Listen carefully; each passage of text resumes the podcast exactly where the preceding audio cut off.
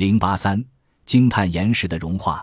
我们的想象力不足以使我们想明白，我们的祖先是用什么技术手段将百余吨重的一块用于巨型石雕的岩石从采石场开采出来、运走，然后在遥远的地方进行加工。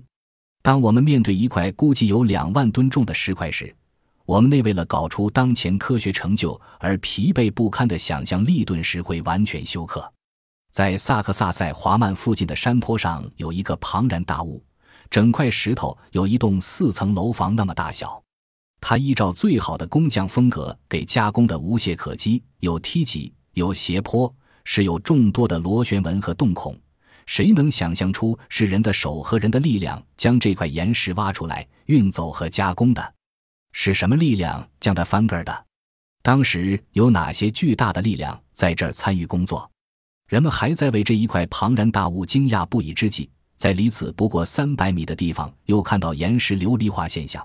那是一种其实只有在极高温度下岩石融化后才能实现的琉璃化现象。有人说，岩石是当初让融化中的冰川磨成的，真是一个荒谬的解释。如同每一种流动物质一样，倘若那冰川融化，它会沿着一侧向下流动，这是合乎逻辑的。无论琉璃化现象出现在过去什么时候，物质的这个特性几乎改变不了。肯定的说，人们绝对不能设想一块大约十五万平方米面积上的冰川，在融化时是沿着六个不同方向流下去的。在萨克塞华曼和蒂亚瓦纳科隐藏着大量的史前秘密，关于他们没有令人信服的解释，肤浅的倒是有。顺便提一下。